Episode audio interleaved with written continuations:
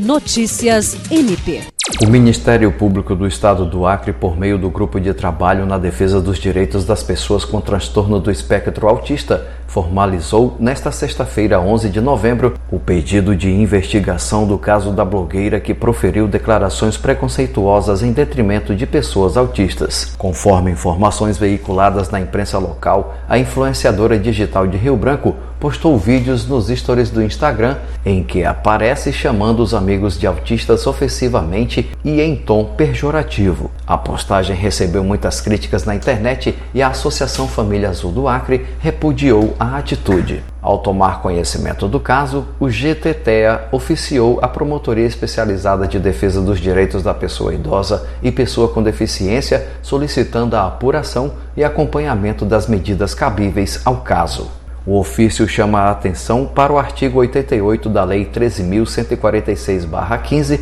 que tipifica como crime praticar, induzir ou incitar discriminação de pessoa em razão de sua deficiência. Jean Oliveira, para a Agência de Notícias do Ministério Público do Estado do Acre.